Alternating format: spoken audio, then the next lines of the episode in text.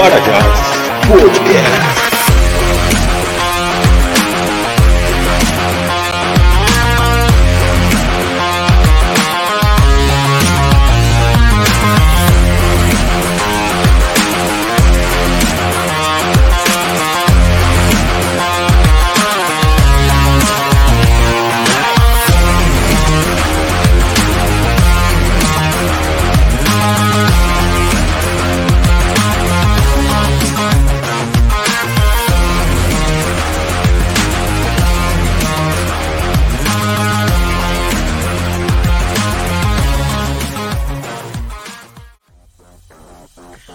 Saudações cordiais a todos, estamos aqui em mais um episódio do Parajacast, desta vez o episódio número 17, Portaria 315 de 2022 do MEC, mestrados e doutorados híbridos no Brasil. Boa noite, Daiane, tudo bem?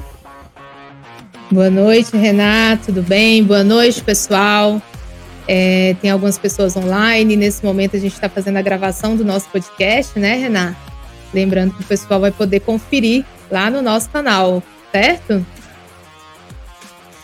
Isso, nós gravamos o nosso podcast ao vivo lá pelo canal do Instituto Parajás e depois nós disponibilizamos nessas plataformas de streaming, né, de áudio, é, como o Spotify, o Amazon Music, o Google Podcasts também. Hoje nós temos um tema muito interessante, né, que nós vamos debater aqui sobre aquela portaria 315/2022 do MEC, que fala sobre mestrados e doutorados híbridos no Brasil, igual você já adiantou, né? E nós temos uns convidados especiais aí, né, Renan, para poder falar sobre isso. A expectativa está altíssima aqui. É, com certeza. Já vamos apresentar para incluí-los aqui na conversa, porque eles são as estrelas da noite, né? Eu estou muito ansioso aqui para escutá-los, aí aprender com eles. Nossa primeira convidada é a Vivian Martins, ela é doutora em Educação pela Universidade Estadual do Rio de Janeiro, mestre em Educação também pela Universidade Estadual do Rio de Janeiro, graduada em Pedagogia também pela Universidade Estadual do Rio de Janeiro, e ela tem o um vínculo institucional com o Instituto Federal do Rio de Janeiro. Seja bem-vinda, Vivian, é um prazer ter você aqui no nosso podcast número 17. Muito obrigada. Eu inicio agradecendo por esse convite maravilhoso, dizendo que estou muito animada com, uh, e na expectativa para esse podcast é, e para estar com essas companhias tão agradáveis nessa noite de hoje. Obrigada. Nós agradecemos você ter aceito o convite. E para fechar a dupla aqui, nós temos o nosso convidado também especialíssimo, Gustavo Assis. Ele é mestre em Direito pela UNB graduado em Direito pela Uni Goiás. Seja bem-vindo, Gustavo. Boa noite, Daiane. Boa noite, Renan, Vivian. Para mim é um grande prazer estar aqui hoje com vocês para falar sobre esse tema tão importante. É, adoro falar sobre mestrado, sobre pesquisa e tenho certeza que o nosso bate-papo aqui hoje vai ser muito rico.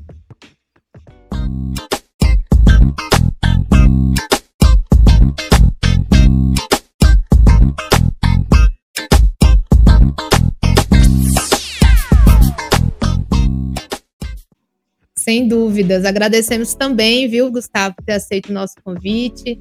É, eu acredito que esse tema interessa muitas pessoas. Eu tenho certeza que nós teremos bastante, vários ouvintes, né?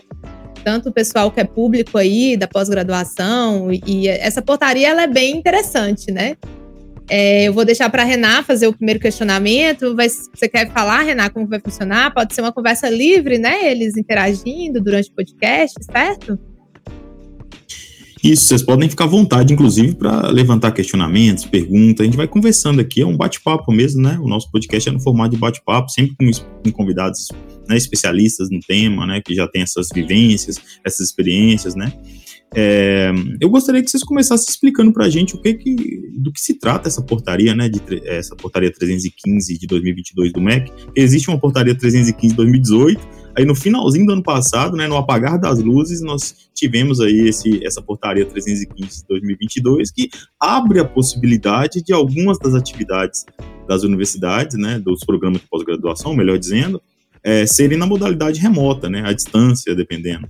É, aí a gente ainda está tentando entender, porque a, é, chegou a portaria, mas os programas ainda estão tentando é, é, interpretá-la, né, e, e, e, até agora, pelo que eu sei, parece que não tem nada em vigor, né? Não tem nenhum programa se arriscando muito nesse sentido, não, mas provavelmente nos próximos tempos aí, nos próximos meses, no próximo semestre, no próximo ano, talvez a gente já veja algo nesse sentido. Aí eu queria ouvir vocês, né? Qual a percepção que vocês têm a respeito dessa portaria 315, né, de 2022, né? O que que ela significa, o que que ela trouxe de novo, né? Como que vão ficar aí os programas a partir dela, né? Eu queria ouvir vocês agora.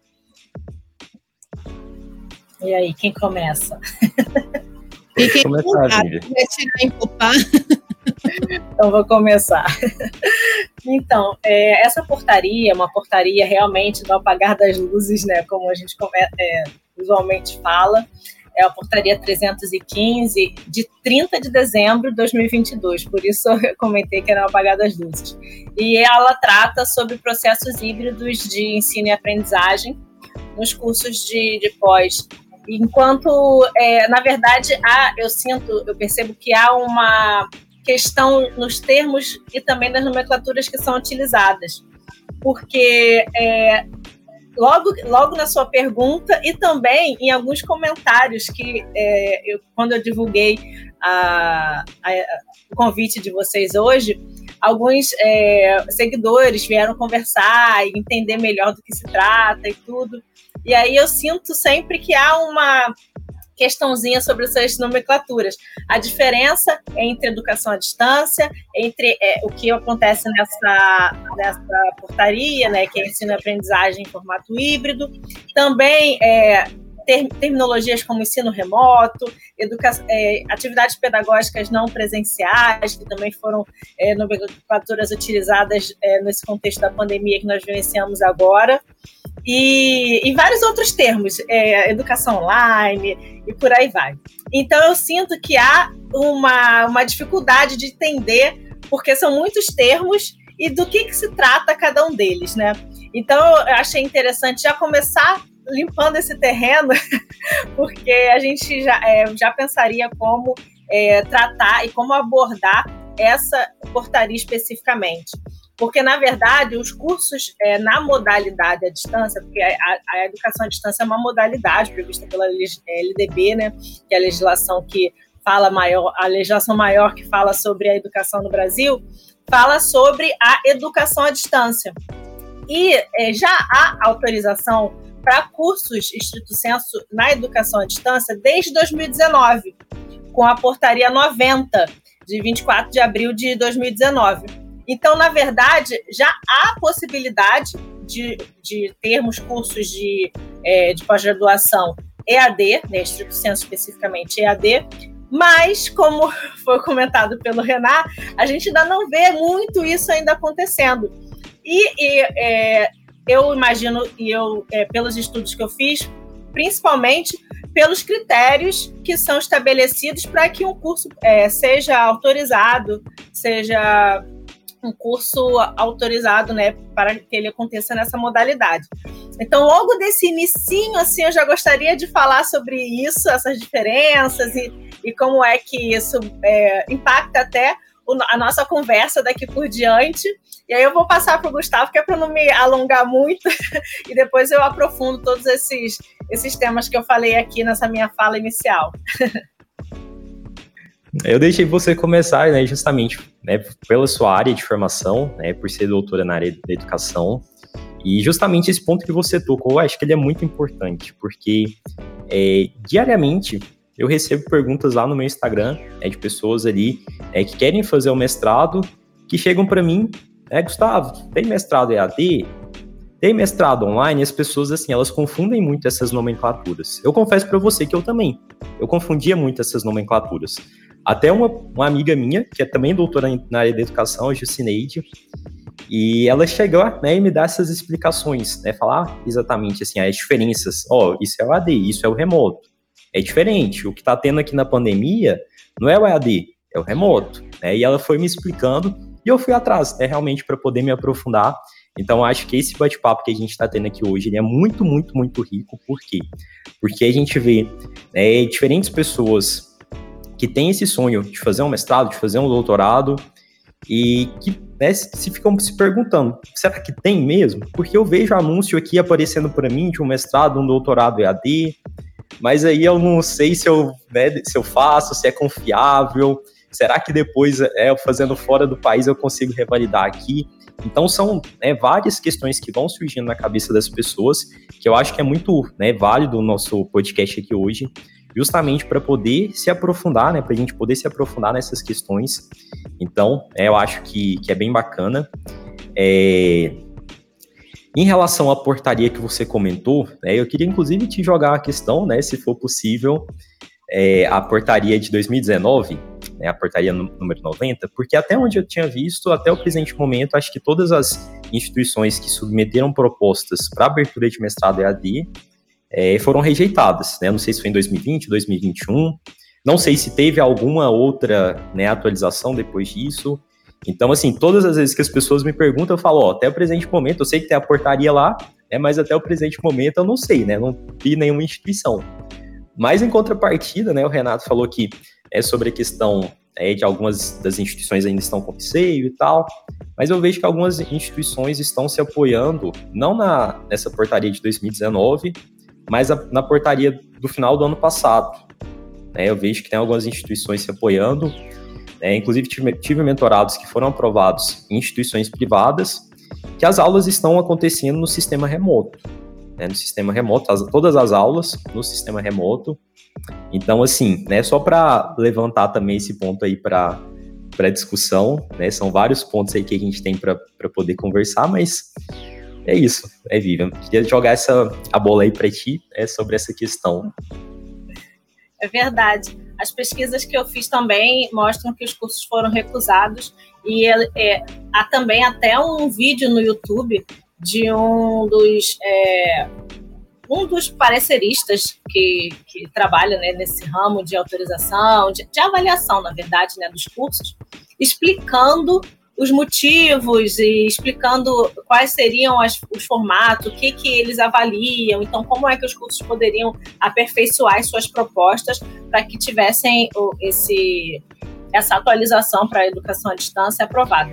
Só que é, o que eu vejo é que há realmente uma essa, essa confusão, porque a portaria é, 315 é portaria, né? Eu, é, é, eu sempre confundo. São, são portarias. 315 ela trata, o foco dela, na verdade, é nesse processo de ensino e aprendizagem híbrido, mas com foco muito no presencial. Então, lendo é, não só. Porque assim, o que, que acontece com essa portaria? Ela é uma portaria muito curtinha. ela, ela é muito curtinha e pouco é, explicativa. E ela dá um direcionamento para que a gente possa é, entender melhor do que se trata essa portaria. É, eu não sei se eu já entro já logo no assunto, mas eu acho, acho que eu já vou começar a, a, falar sobre ela e começar a falar sobre ela para não ficar só no superficial, né? Ela é, tem quatro artigos e esses dentre esses quatro artigos é, eles são muito sucintos e a portaria no, no primeiro artigo ele diz que vai acolher o parecer do Conselho Nacional de Educação número 14 de 2022 é, para a utilização do processo híbrido de ensino e aprendizagem pelos programas de pós-graduação estrito senso no Brasil. E é, para que a gente possa entender melhor do que essa portaria é, trata, é importante a gente fazer a leitura do parecer, desse parecer que é mencionado no primeiro, é, no artigo primeiro.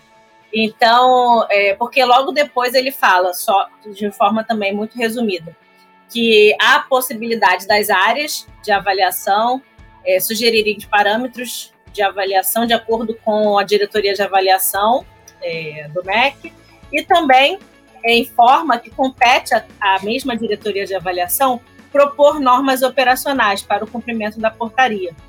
Então está tudo muito ainda, tá, acho que está muito, tudo muito incipiente ainda. E caso as instituições só é, só utilizem essa portaria para reformulação dos seus cursos e tudo, e também para a implantação direta do, das aulas remotas, por exemplo. Ah, agora as, as aulas estão todas remotas. Eu acredito, na minha humilde opinião, enfim, não sou do direito, mas eu acredito que a forma é, não está tão adequada quanto deveria ser. até porque quando a gente lê o parecer, que infelizmente ainda não foi homologado, diga-se de passagem, hoje eu fiz a consulta ao parecer e ainda não tinha sido homologado.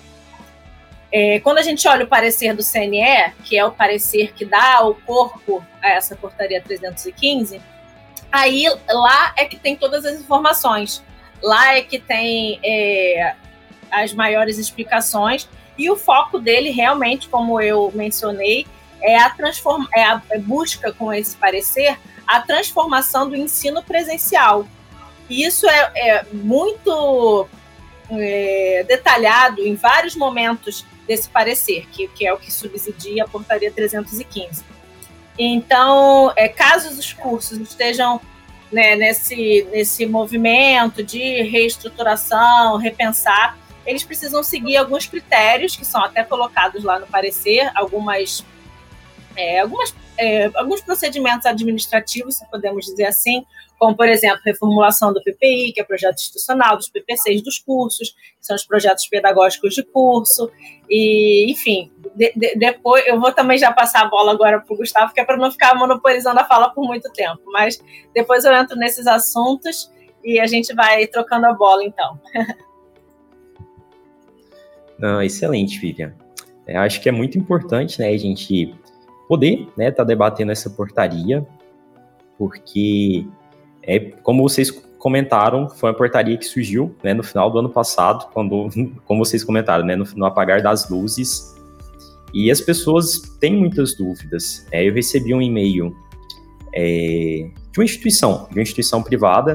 Na verdade, eu sei de duas instituições privadas, mas não vou citar nomes que estão se, se amparando né, nessa portaria para ofertar aulas, isso na minha área do conhecimento, para ofertar aulas de forma totalmente remota. Né, a gente sabe que teve a questão da flexibilização pela questão da pandemia. Inclusive, né, já compartilhando um pouco da minha experiência, eu entrei no mestrado lá na UNB em 2020. Em março de 2020, eu tive basicamente três ou quatro dias de aula presencial. E aí veio a pandemia com tudo, é, suspenderam as aulas. A gente ficou de março até acho que agosto de 2020 sem aula nenhuma. É, os programas que, de instituições privadas eles é, rapidamente conseguiram é, se reestruturar né, e rapidamente já começaram a ofertar aula. Agora nas instituições públicas a gente levou um certo tempo. Inclusive lá na UNB agora que eles estão conseguindo regularizar o, o calendário e, e aí, beleza. Aí foi em agosto, a gente voltou para as aulas. Né? Eu, basicamente, eu sou um fruto, né? o meu mestrado foi durante toda a pandemia. Né? Inclusive, a minha pesquisa, né? eu tive que remodelar alguns dos meus objetivos, repensar minha metodologia pela questão, né? pelo, trabalho, pelo fato de trabalhar com pesquisa empírica. Né? E como fazer pesquisa empírica em tempos de pandemia, né? é um, um dilema que a gente enfrentou. Então, é, lá atrás, né, foi muito difícil. E aí, em agosto, a gente conseguiu né, retomar as aulas, mas de modo remoto. Né?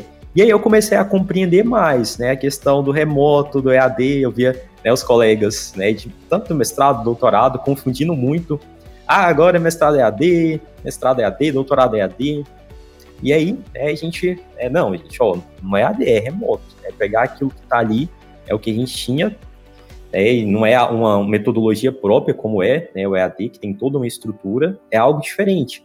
Então ali a gente começou a ter essa compreensão, né, porque para mim, que não sou da área da educação, né, eu não tinha esse, essa visão né, mais aprofundada, né, mas eu vou deixar para você, Vivian, para você destrinchar essas terminologias para a gente passar para o pessoal, né, principalmente para quem está, né, às vezes, muito tempo afastado da academia, e aí começa a ver lá um anúncio, ah, faça mestrado EAD aqui, faça um doutorado EAD aqui.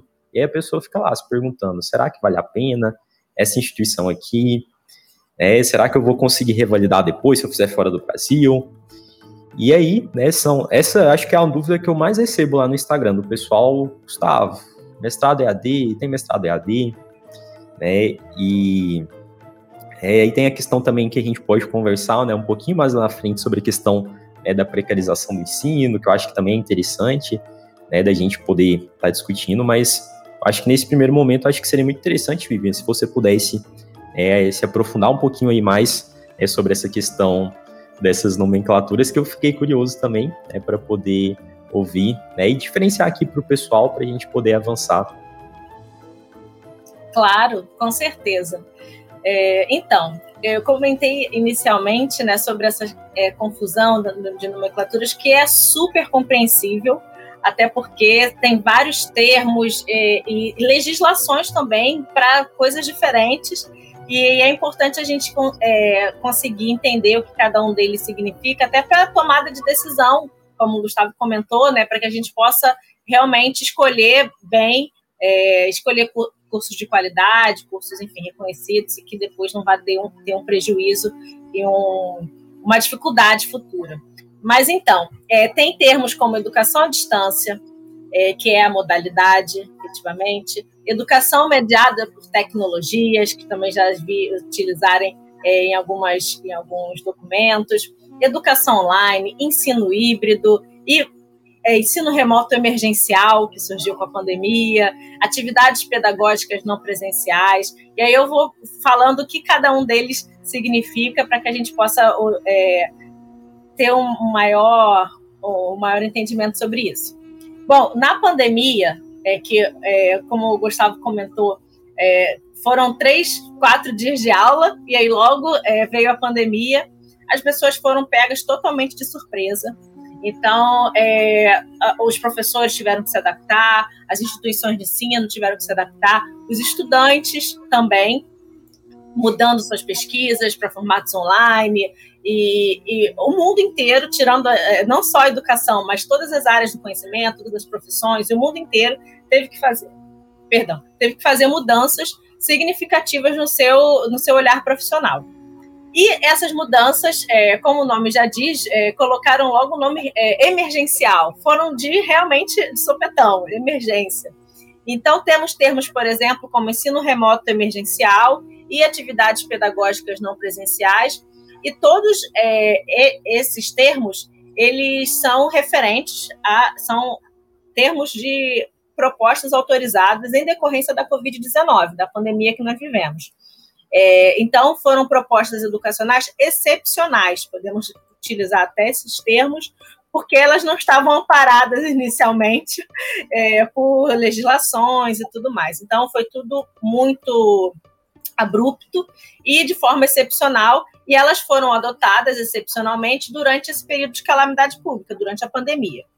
Então, é, temos esses dois termos, né, que é o ensino remoto, ensino remoto emergencial, é, e outros termos que são utilizados para falar sobre esse, essa, esse momento que nós vivenciamos, que são baseados na excepcionalidade, no emergencial, e esse período acabou. Temos também é, a educação à distância. A educação à distância é a modalidade que é utilizada nos termos da legislação principalmente da LDB, que é a legislação é, máxima da educação no Brasil, né? Lei de Diretrizes e Bases da Educação Nacional. Essa, é, essa modalidade, a educação à distância, ela é uma modalidade educacional específica e, como já foi mencionada, ela tem estrutura específica, ela tem uma oferta educacional, se podemos dizer assim, diferenciada e também que é paralela à, à educação presencial. Então, nós temos os cursos presenciais e os cursos à distância. É, ou seja, um curso ele pode ser presencial ou à distância. E dentre esse bolo todo, nós temos os outros termos, né? Que, por exemplo, a gente pode falar de é, agora ensino híbrido, que é, o, que é o termo utilizado na portaria. Né? Temos a educação online, temos educação mediada por tecnologias e vários outros termos. Esses termos, eles não é, estão especificamente é, é, como uma modalidade, né? Porque a modalidade se chama educação à distância ou presencial. Mas eles são é, propostas didático-pedagógicas que podem ser utilizadas tanto no presencial quanto à distância. Então, por exemplo, um curso é, que utilize da portaria 315 para é, incluir na sua proposta pedagógica o ensino e a aprendizagem no formato híbrido, ele pode utilizar esse formato híbrido nos cursos presenciais para fazer com que os cursos presenciais para é, proporcionar estratégias de ensino e aprendizagem que integrem a, as tecnologias, que integrem utilizem também os formatos de, de é, recursos que os recursos tecnológicos proporcionam hoje em dia. acho que, assim, acho não, né? Tá lá escrito até no documento, na, no parecer do CNE, que a experiência da pandemia trouxe essa, esse olhar e a necessidade de não, de não voltar atrás.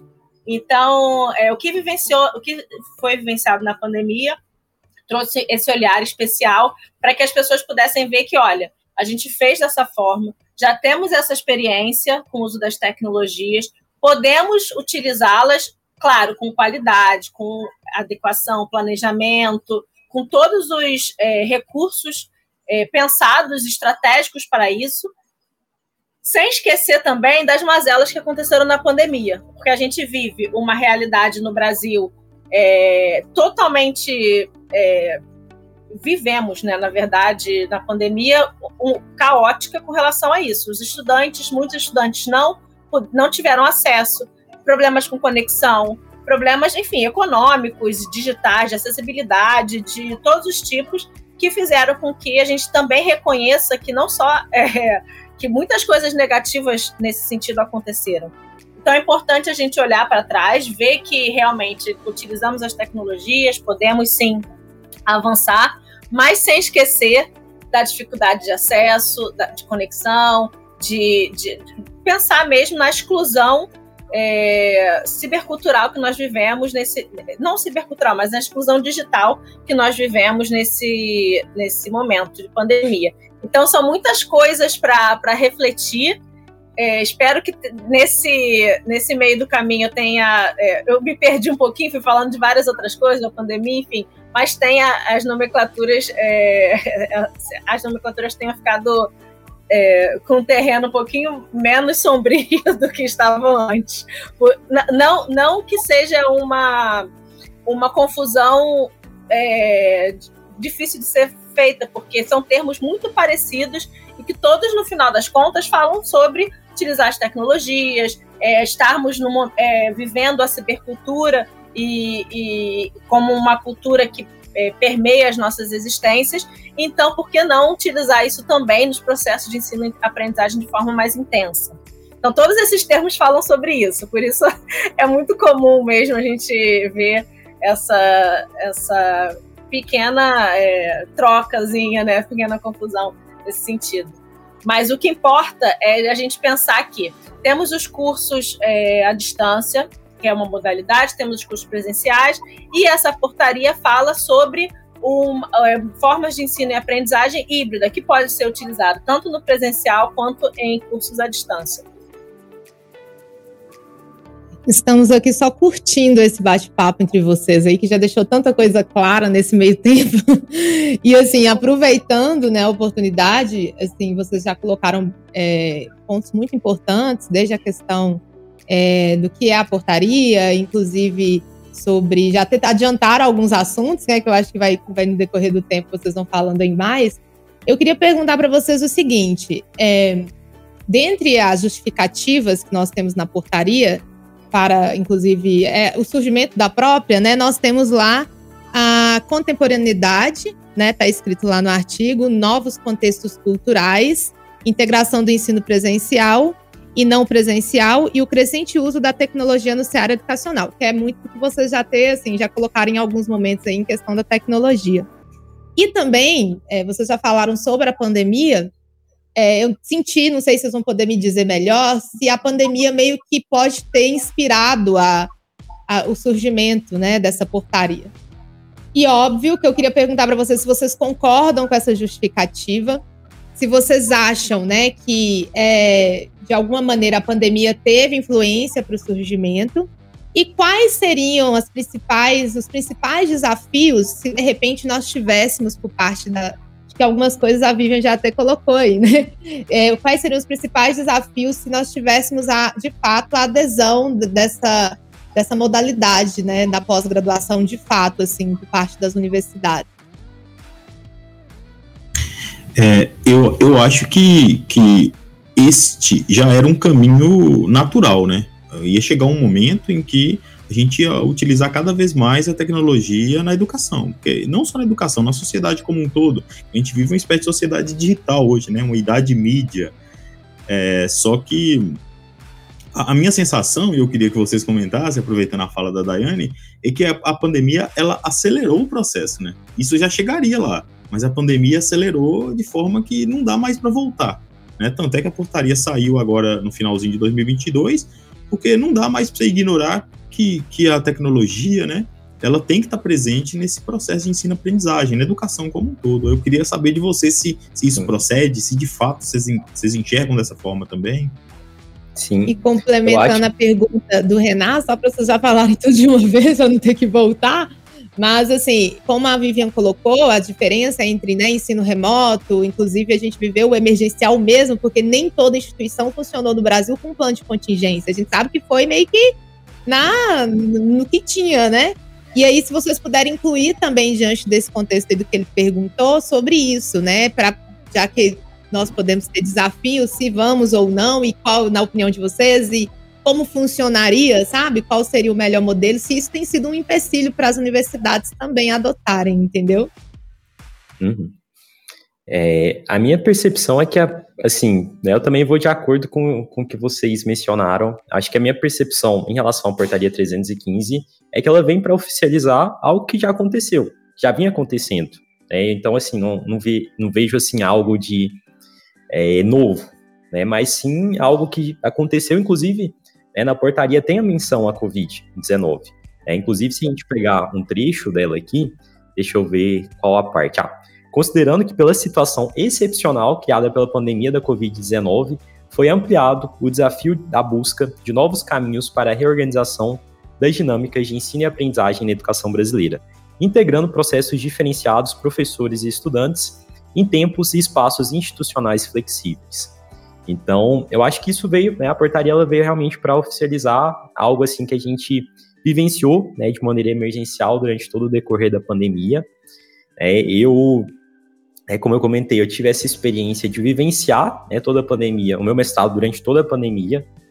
É, foi realmente emergencial porque não existiam planos. Né, eu tinha professores, por exemplo, é, eu tinha um professor com mais de 70 anos de idade e que ele tinha muita dificuldade, né? Os alunos ali que tinham que né, auxiliá-lo para manusear as plataformas. Então, assim, eu vejo que o início foi muito difícil, até mesmo para a gente que, né, digamos assim, somos de uma, de uma geração né, que tem um contato maior com tecnologia, foi difícil se acostumar, né, quanto mais para né, as pessoas assim que tinham dificuldade maior com a, com a tecnologia. Então, é, realmente foi emergencial, né, acho que muitos professores sofreram durante esse processo, e eu acho que a gente não consegue voltar mais. Né? O que passou, passou. A gente tem que olhar né, agora do que né, vai ser e tomar muito cuidado, eu acho, com a questão da precarização do ensino, é realmente pensar né, na pós-graduação né, de uma maneira realmente é, não né, tentar, acho que né, não vir com aquela perspectiva muitas vezes da graduação, né, do ensino EAD da graduação, é que a gente teve esse boom da expansão do ensino superior no Brasil mas talvez não num ponto de vista é, qualitativo. Né? Então, acho que isso é um cuidado que a gente tem que ter na pós-graduação. É, eu vejo, concordo também com a Vivian, né, que ela fala que a portaria ela também tem uma perspectiva muito de manter a questão da, da presencialidade, né, inclusive tem trechos né, nela sobre isso. Então, assim, é sempre um, um dilema. Né? A gente tem que avançar, acho que as novas tecnologias elas estão aí justamente para a gente poder avançar, para a gente poder melhorar, mas ao mesmo tempo tem que ser um avanço comedido. Não pode, acho que, né, ah, é, abrir né, tudo de uma vez. Eu acho que tem que ser realmente muito estudado, muito discutido. Eu acho que o nosso né, bate-papo aqui hoje ele vem muito nesse sentido, né, de poder trazer reflexões. É, as instituições públicas, né, especialmente lá atrás, né, quando é, tiveram que migrar para o ensino remoto de forma emergencial, elas sofreram muito, principalmente pensando na questão da inclusão. Eu tinha colegas no meu mestrado que eram quilombolas, indígenas, como que essas pessoas né, conseguiriam ali ter acesso ao ensino remoto. Então, assim, a universidade teve que criar uma logística e por isso que demorou ainda mais para a gente poder retomar com o ensino remoto. Das instituições privadas, isso acho que foi mais, mais tranquilo, foi mais rápido. Né? É, mas nas instituições públicas, né, pensando nessa perspectiva de inclusão, acho que foi muito difícil. E acho que esse é um grande desafio que nós temos. Né? No meu mestrado, é, eu pude desenvolver um artigo é, falando sobre o acesso à justiça, é, o acesso à educação e acesso à justiça. Né? Eu fiz um recorte ali no período da pandemia, né? analisei especialmente políticas públicas que foram desenvolvidas pelo Ministério da Educação é que promovesse alguma forma de inclusão, especialmente não para o ensino superior, né, que é o foco aqui do nosso, do nosso podcast, mas vou, né, eu analisei mais para o ensino básico. E assim, a gente viu que o que houve foi uma expansão das TICs, né, das tecnologias de informação e comunicação. Houve um boom dessas TICs e que refletiu não só né, é, no governo, mas nas instituições, né, de uma forma geral. Só que não foi acompanhado, em contrapartida, de medidas de inclusão. A gente não teve medidas ali, políticas públicas, governamentais, para promover a inclusão. Eu acho que isso vai muito também no, no ensino superior. As universidades tentaram, é, mas eu acho que talvez faltou né, uma política ali, né, talvez em âmbito federal, para é, que isso de fato é, ocorresse. Então, é, esse é um, um comentário né, que eu queria deixar é, para a gente poder discutir também sobre é, essa perspectiva, né, que eu acho que é bem interessante, da inclusão, da exclusão, que, querendo ou não, influencia né, nessa questão do avanço das novas tecnologias.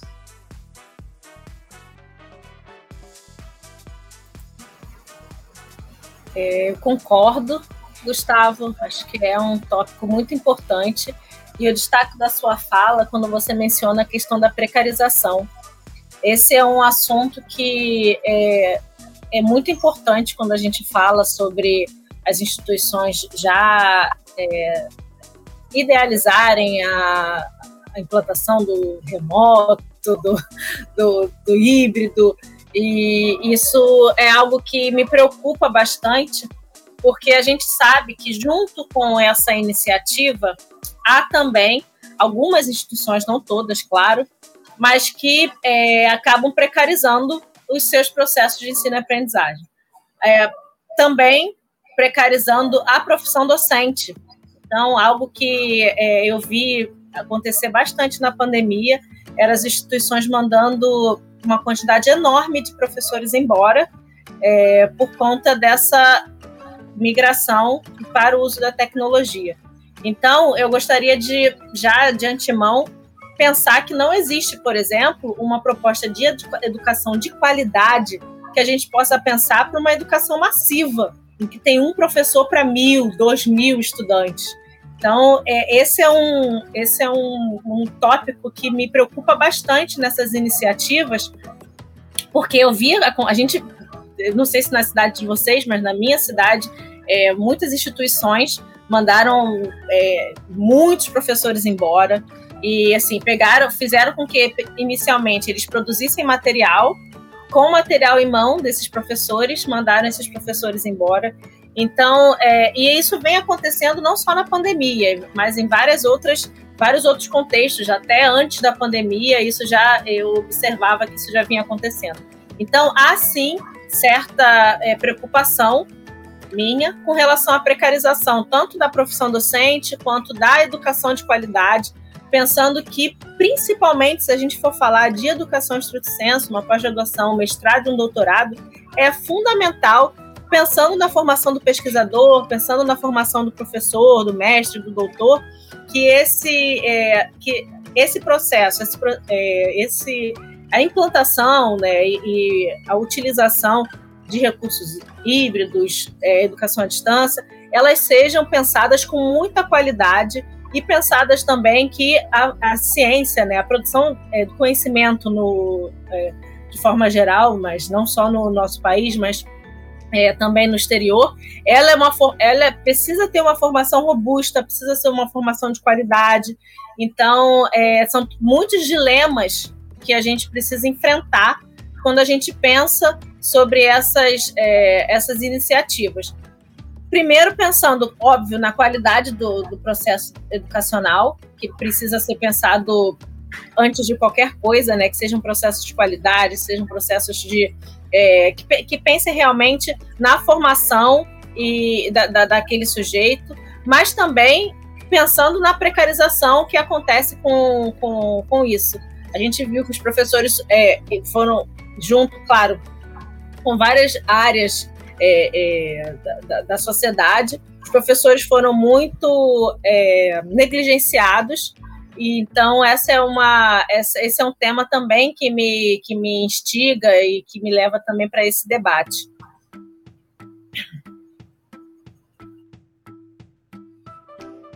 Eu queria saber de vocês, assim, complemento, óbvio, vocês colocaram em coisas muito importantes, né? É, eu queria saber de vocês o seguinte: qual a opinião de vocês sobre isso? É, eu também, como Gustavo, né, meu período do doutorado, ele foi um período em que eu vivi o processo da pandemia. E um dos maiores questionamentos, assim, a minha universidade, né, a Federal do Rio Grande do Sul, ela já trabalhava com um modelo em que a gente não sentiu tanto impacto em relação à questão estrutural eu falo de fato porque eu sou aluna de um outro estado, mas obviamente ele, eles tiveram que pensar muito sobre como agir, né, durante aquele período em que o ensino era remoto. Pensando em um modelo híbrido, né, em que nós vamos ter aí, pensando na nomenclatura em que tem uma divisão, né, do presencial com, com o remoto, é, vocês acreditam que qual poderia ser o maior empecilho, o maior problema enfrentado no ensino híbrido, por exemplo, em um programa de pós-graduação em nível de mestrado ou doutorado?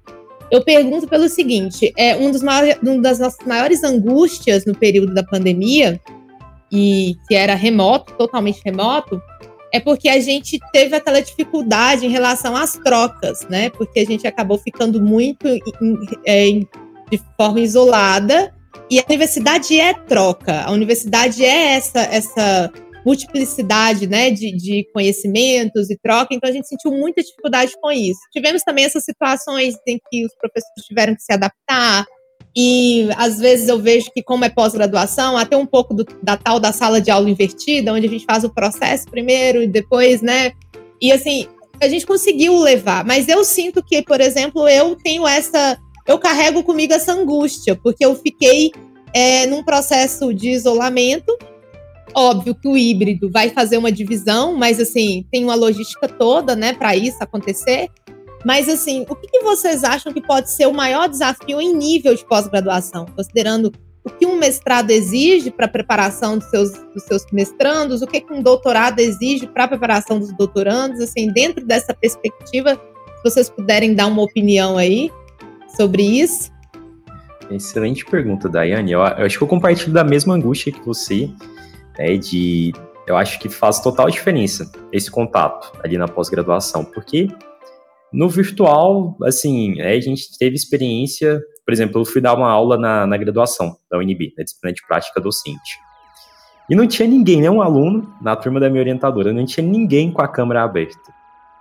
E aí, sei lá, falando, falando, quatro horas, uma aula super densa de processo civil, e ninguém lá, né, discutindo. Então, assim, é, pensando né, na graduação, que é, um, é uma perspectiva de talvez mais expositiva, mas eu acho que na pós, né, que funciona muito, né, é, numa perspectiva dialogada, dos alunos construírem realmente né, o, o conhecimento ali de forma conjunta, eu acho que é, a, o virtual, ele realmente ele tem esse, esse lado, da gente não criar tantas conexões. Né? Às vezes você chega lá, você fecha a câmera, deixa o professor falando, falando, falando. Então, acho que esse é um, um ponto que a gente tem que tomar cuidado. É, uma outra questão né, que, eu já, que eu já comentei, né, eu vejo, né, que eu acabei vendo, né, de, de algumas instituições se, se amparando nessa, nessa portaria para manter aula só de forma remota.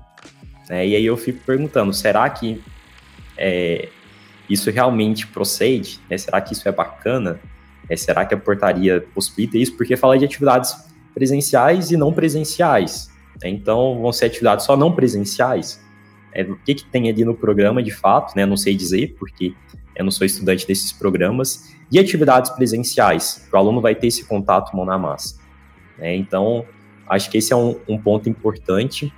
É, mas não sou também um negacionista da tecnologia, eu acho que é importante. Eu tive uma disciplina, por exemplo, no mestrado de Data Science e Direito, que era o professor ele abrindo ali, programando com a gente. Então, assim, como fazer uma, uma, uma disciplina dessa de forma presencial? Sem um notebook, sem uma internet, não tinha como, não tem como. Então, assim, eu acho que é o, o híbrido, ele vem muito para atender as novas necessidades da nossa sociedade, o avanço da tecnologia. Eu acho que a gente tem que utilizar aquilo que for bom, que é essencial, é, mas tem outros momentos, por exemplo, pessoas que são de outras áreas, pessoas que fazem pesquisas em laboratório. Como é que a pessoa vai fazer uma atividade é, ali não presencial, que necessariamente precisa que ela esteja ali em laboratório? Então, assim, é, não, não faz sentido. Né? Na minha área do conhecimento, né, do direito, é, que a gente não tem ali que fazer experimentos, ir para laboratório, é beleza, muita coisa funciona bem, né, eu vejo de forma remota, mas é em outras áreas que realmente demandam essa parte da presencialidade. Então, acho assim que é, o formato híbrido acho que é, que é bem interessante, mas é, a gente tem que tomar cuidado para não, é, especialmente algumas instituições, não tentarem precarizar, é, realmente no sentido de ah, não, vamos colocar só algo ali, só para falar que a gente está cumprindo tabela. Só uma atividade ali, às vezes uma vez, né, sei lá, a cada dois meses presencial e deixa tudo, tudo remoto. Então, assim, eu também vejo com um pouco de ressalva né, esse, esse lado, sabe? Bom, eu também, gente, apesar do, do meu discurso é, cuidadoso com relação à, à utilização da, da do, dos processos híbridos e tudo, eu também sou uma pessoa é, super entusiasta é, de pensar a cibercultura na educação e tudo. Não sou uma negacionista da tecnologia, gostei desse termo, Gustavo. E aí, é, acho que, que sim, a gente precisa avançar. É, claro que com todas as ressalvas, com todos os, os cuidados, né, para que a educação seja algo é, inicialmente e antes de qualquer coisa pensada com qualidade. Mas da pergunta que foi feita, eu acho que é uma, o que eu penso muito é que a universidade ela não é feita, não é composta só por aulas. E muitas instituições veem é, é, a forma que o ensino remoto aconteceu foi basicamente incluir as aulas, fazer uma transposição didática do é, incluir as aulas no Meet, no Zoom, fazer é, aulões no YouTube. E a universidade, ela tem muito mais do que isso. A universidade é vida, a universidade é encontro, é partilha, é uma pesquisa em conjunto, uso de laboratórios, fazer parte de um grupo de pesquisa, trocar e, e produzir cientificamente produzir ciência, produzir é, é, também pensar em aulas, é, em, em, contato com as pessoas, diálogo, comunicação. Então, a, além dos seminários que acontecem na universidade, além de todas as outras é, museus da universidade, bandejão na universidade, então tem tanta coisa acontecendo, uma universidade que pulsa um, um curso que, que traz vida e que traz pessoas pessoas são relacionais, pessoas se comunicam, pessoas trocam, pessoas vivenciam. E a, a produção científica é, uma, é, é, eu acho assim, não dá para fazer sozinho, né? Não dá para fazer escondido. Tem que trocar, tem que ter é, um, um, uma cocriação. É, e acho que quanto mais a ciência é produzida de forma coletiva, mais a gente amplia esse, é, essa produção científica, amplia a qualidade. Quanto mais a gente produz, por exemplo, é, produz artigos em colaboração, produz projetos, é, desenvolve projetos institucionais com várias, é, vários, várias instituições, até países diferentes, isso agrega tanto, isso leva é, tanta qualidade né, para o que é pensado que quando a gente tira tudo isso que eu comentei, né, laboratório, encontro, pessoas, bandejão e, e várias outras é, é, particularidades de áreas de conhecimento que a gente sabe que, é, que são diferentes é, nas humanas, nas exatas, nas biológicas, na saúde. Então, é, são tantas particularidades, a universidade pulsa tudo isso, e quando a gente perde esse, essas vivências, essas experiências tão importantes para a formação do professor e do pesquisador em nível de mestrado e doutorado, para mim é uma perda muito significativa. É, acredito sim que a gente é, tenha que. É, porque a gente vive a cibercultura, que é a cultura contemporânea mediada pelas tecnologias digitais em rede. Já mencionava a minha orientadora, a professora Edmeia Santos, e a gente, no meu grupo de pesquisa, onde eu fiz mestrado e doutorado, a gente é, valorizava muito o, é, entender os aspectos ciberculturais, incluí-los, fazer essa, essa integração com a educação. E quando a gente pensa, por exemplo, em inclusão cibercultural, como a gente. Porque nós todos já vivenciamos a, a, cultura, é a cultura que a gente vive hoje, a nossa forma de resistência, a gente. É, é, nós compramos já agora é, muito mais online, nós compramos, é, nós fazemos é, uso de, de banco online, de, do Pix, que agora já está tão é, naturalizado no nosso cotidiano. Então, são tantas mudanças na nossa vida hoje que não tem como deixar a educação também de lado de fora disso. Então, é, é, como se um aluno, quando ele entra, passa do muro da escola ou entra na porta da sala de aula, ele tivesse separado da, da cultura que está, enfim, é, vivenciando no momento. Então, é importante, sim, trazer todos esses aspectos para pensar a educação, é importantíssimo, mas sem negligenciar uma parte tão importante também que é a presencialidade, sem negligenciar essa relação com as cidades, com as universidades, pensando que é, a, a, a relação em comunidade, a relação entre a, é, a realidade que a, a universidade vive, aquela cidade, aquele entorno, aquele cotidiano, é fundamental para a formação do pesquisador. Então, é, quando tem essa pergunta, né? Eu só penso nisso, eu só consigo pensar nessa universidade que pulsa, que vive, que que que está circundada ali por uma comunidade, por uma realidade e que infelizmente é, acaba perdendo é, força quando a gente não tem ali aquele contato, aquela relação, aquela é, dialogia também, né, trazendo um pouquinho de Paulo Freire, que apostava na comunicação, no diálogo, e apostava também nesses é, processos em que as pessoas é, se relacionam, é importantíssimo isso, então, para o processo de construção da aprendizagem. Então, a minha fala vai muito nesse sentido, assim, de valorizar esses aspectos na formação do pesquisador, do, do professor, é, que, que, são fundamentais, né? E, e, eu vejo eu vejo também como as comunidades elas pulsam no sentido de trazer uma realidade prática para aquela formação.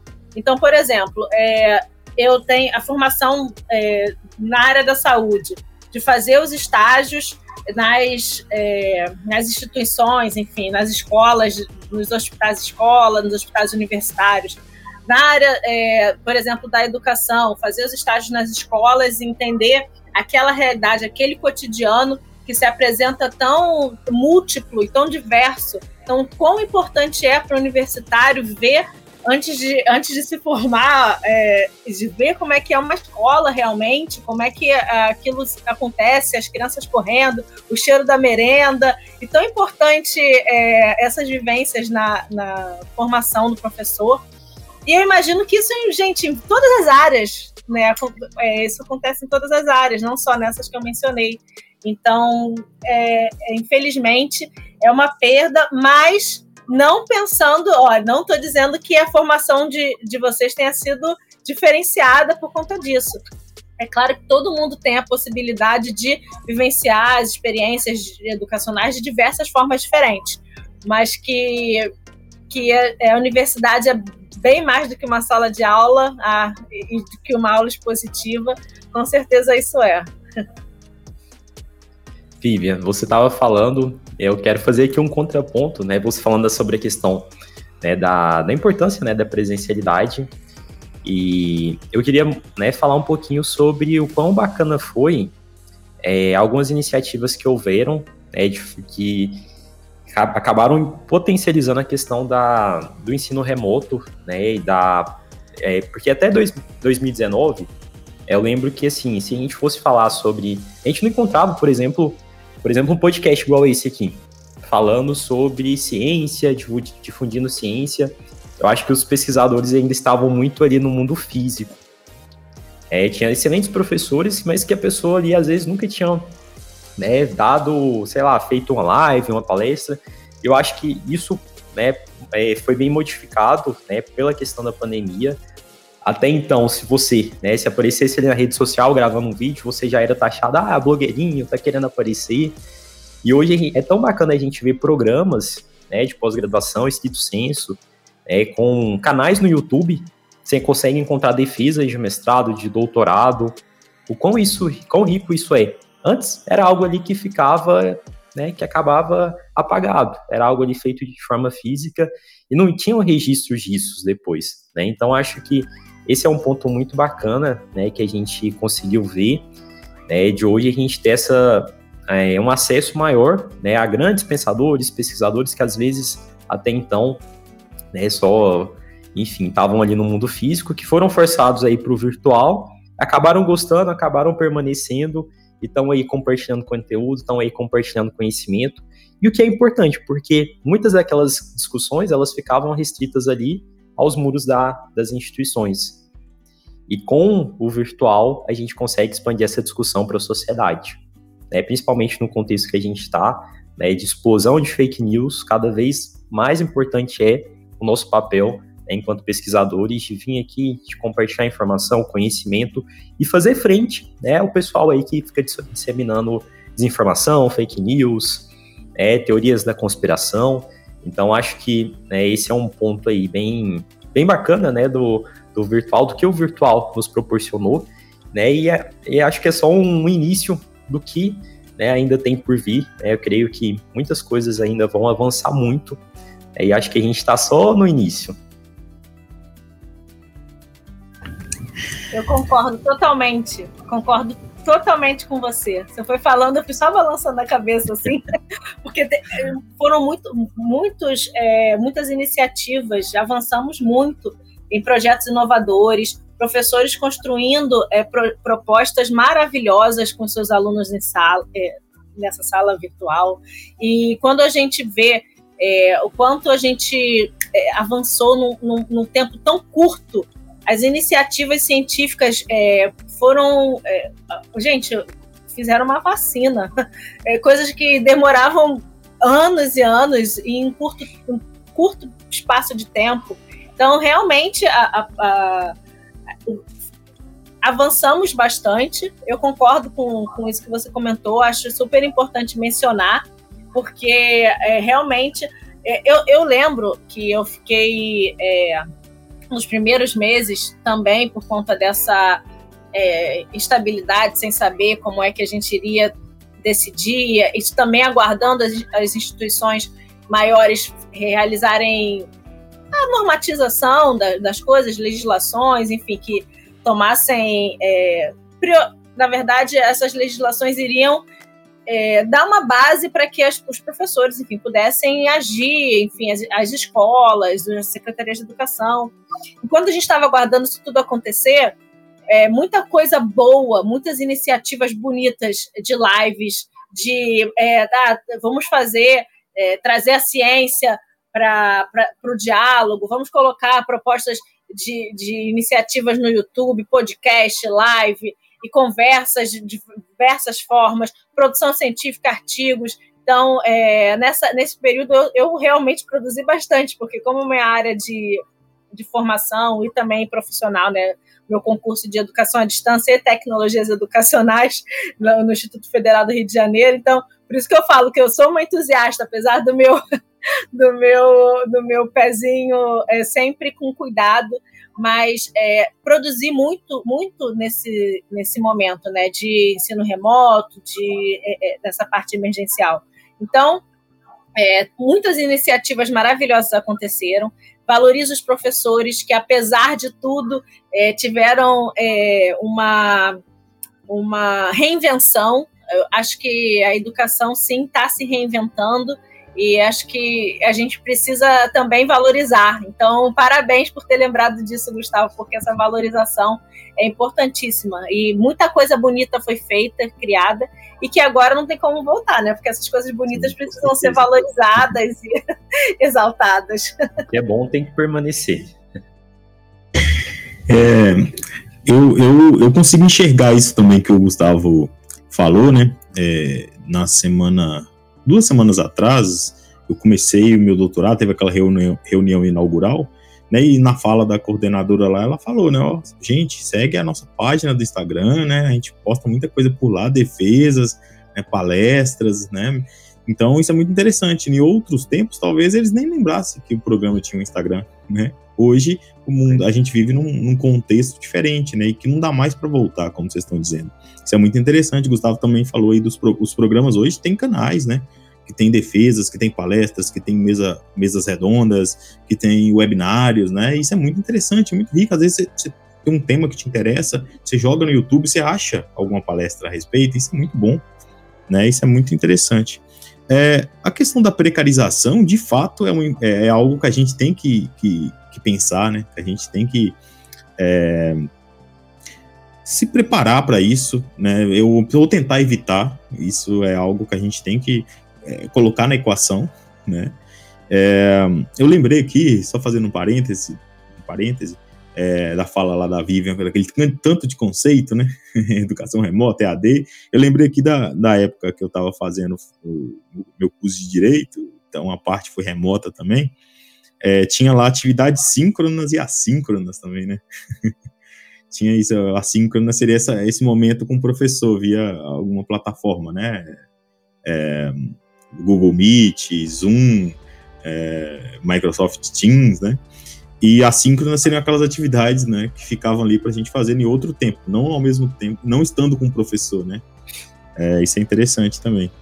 É, outra coisa que, que eu também queria colocar para vocês, que eu também tive essa experiência, né, na graduação, na época, minha segunda graduação em Direito, eu também fiquei um tempo no remoto, é, e eu lecionei também durante o período remoto para educação básica, né, num, num colégio militar é, que de certa forma deu esse apoio, mas a gente percebe que os alunos não têm uma, uma maturidade para lidar com o ensino remoto. Isso é um fato. Né? Teve esse apoio, tinha a plataforma disponível, tinha o colégio militar se movimentou nesse sentido, mas não tinha um, é, os alunos não, é, essa é a minha percepção, né? Não, não li nenhum estudo a respeito, né? mas a sensação é que os alunos não tinham essa maturidade, né, para poder lidar com, com esse contexto. E aí a gente fica pensando, ah, mas será que no ensino superior, na graduação, ou mesmo no mestrado e doutorado, o, os alunos têm essa maturidade? Né, porque a, a sensação também, enquanto aluno né, do curso de Direito na época, é que não, que eles também não tinham, mesmo na graduação. No mestrado e doutorado eu não sei dizer, né, se os alunos cumprem com as leituras, né, o Gustavo compartilhou com a gente aí também a experiência dele, os alunos tudo com as câmeras fechadas, né, mas a gente não sabe dizer se, se os alunos cumprem com as leituras, né, se se acompanham as aulas direitinho, se dá um, um perdido, né, como, como dizem, é, enquanto a aula está acontecendo. Então essa é uma, questão que eu queria colocar para você, se o, os alunos hoje, de mestrado e doutorado, eles têm maturidade para lidar com isso, né, para acompanhar algumas aulas na forma remota, né? E por fim, é, é, a gente não sabe como que isso vai, vai se concretizar aí nos próximos meses, nos próximos anos, essa portaria que a gente está falando hoje. A gente não sabe como que isso vai ser aplicado. Né? Uma parte do, do, do curso vai ser oferecido de maneira remota, ou, ou, como que isso vai funcionar? Né? A gente não sabe. Eu, eu, na época da pandemia, já me preparando né, para tentar o, o doutorado, eu tive a oportunidade de fazer algumas disciplinas interessantíssimas é, em universidades, em grandes universidades, né, que eu não teria oportunidade se não fosse pela modalidade remota. Né? Eu fiz duas disciplinas, é, é, tive duas experiências, né, duas disciplinas muito boas na Federal de São Carlos, né, lá de São Paulo. É, tive, fiz uma disciplina também na Federal do Rio de Janeiro, né, e fiz uma disciplina na duas disciplinas na UFMG também. É, e foi, foi muito interessante nesse sentido. E aí, quando, quando a pandemia foi acabando, né, e as coisas foram voltando ao normal, né, entre aspas, né, é, a, eu, eu, fiquei pensando a respeito disso, que, que, os programas deveriam oferecer pelo menos uma disciplina por semestre na forma de optativa, seria interessante para ter essa possibilidade de outras pessoas, de outros estados, até de outros países, né, é, é, participarem, né, até para conhecer melhor como que funciona uma disciplina no mestrado, no doutorado. É, essa, essa, esse seria um caminho. O que, que vocês pensam a respeito?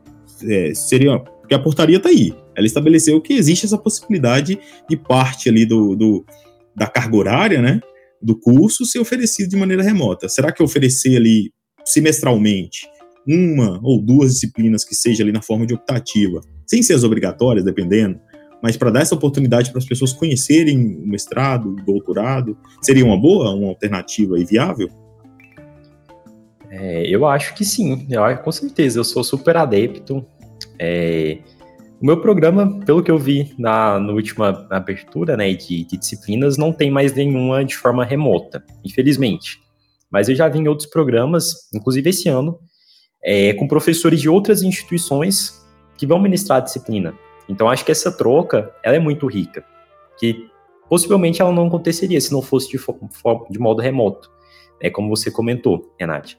É, eu acho que é, a gente tem sim, né, que é, acho que trazer o que é de bom do remoto, e eu acho que essa possibilidade de a gente ir para outras instituições, é, né, cursar uma disciplina ali como aluno especial, ou um professor de uma outra instituição, às vezes de uma instituição fora do Brasil, né, que ele não viria para cá, mas que pela possibilidade de ter uma disciplina remota, ele vai lá, ele vai poder dar aula ali numa, na, na instituição, então acho que isso é muito rico, muito rico mesmo, e acho que essa é uma deveria ser, né, pelo menos uma tendência dos programas, mas acho que tem programas ainda que são bem bem conservadores, né? Eu venho de um programa ali que é bem conservador. Agora já não tem mais nenhuma disciplina remota. É uma pena, porque isso é, faz com que pessoas de fora né, não, não tenham essa possibilidade é, de conhecer a instituição, depois pensar, nossa, será é, participei aqui da disciplina como aluno especial, bacana. É, vejo que é o programa que né, realmente eu tenho uma afinidade, uma aptidão, vou fazer o meu mestrado lá, vou fazer o meu doutorado lá. Eu acho que essa é uma possibilidade bem interessante para as pessoas, é tanto para a gente trocar esse conhecimento, é, para conhecer também a instituição, é como que o programa funciona.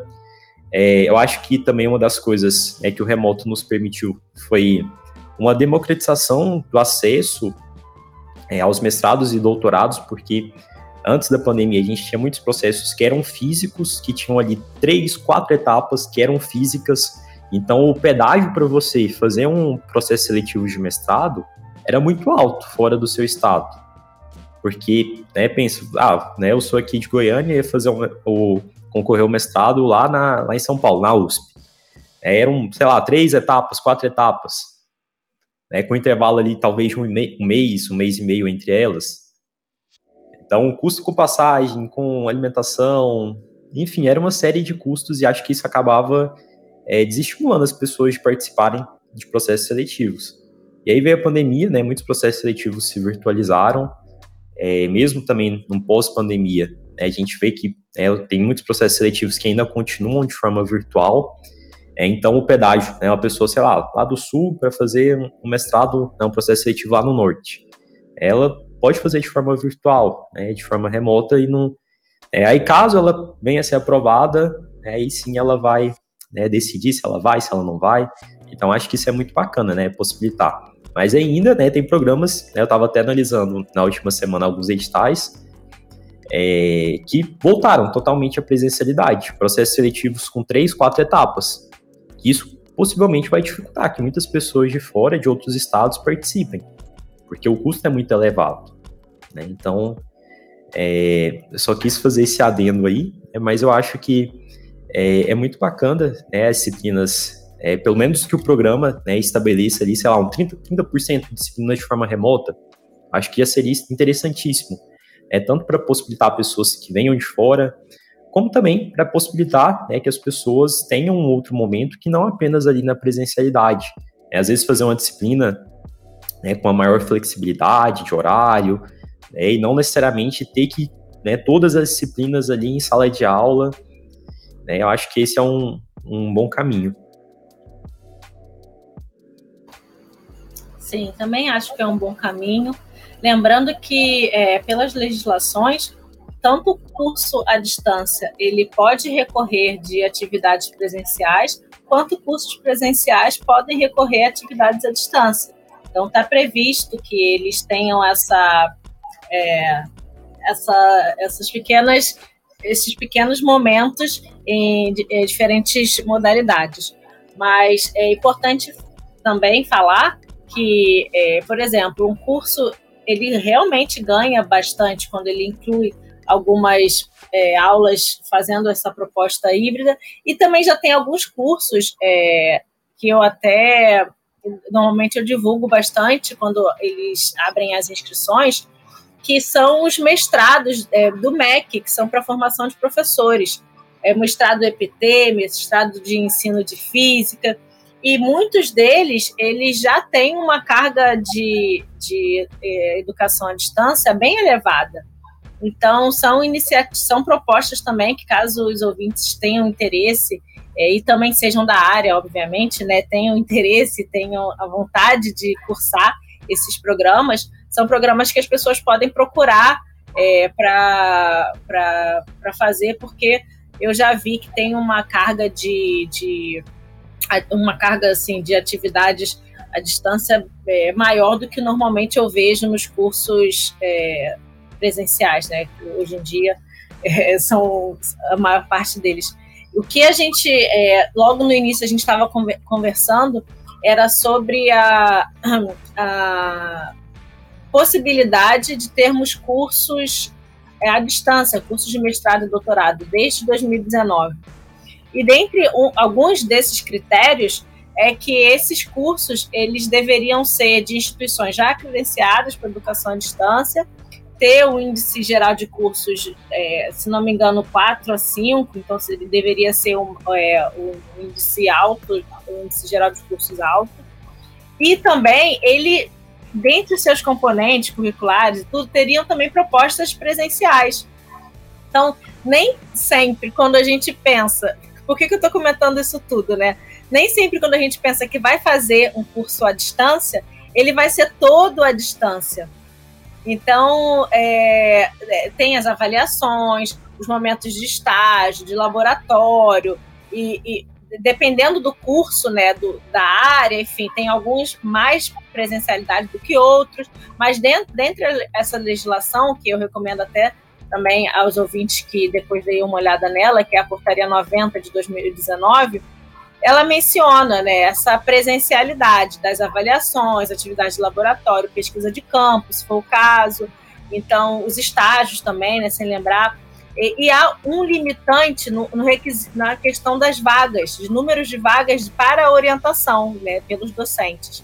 Então, é, todas essas questões eu acho que fizeram com que os cursos é, tivessem uma dificuldade maior serem aprovados para que eles fossem é, para que tivesse essa migração, é, para que eles fossem é, aprovados, credenciados, essa palavra que eu estava que eu tava tentando lembrar e não vinha, para que eles fossem credenciados na modalidade de distância.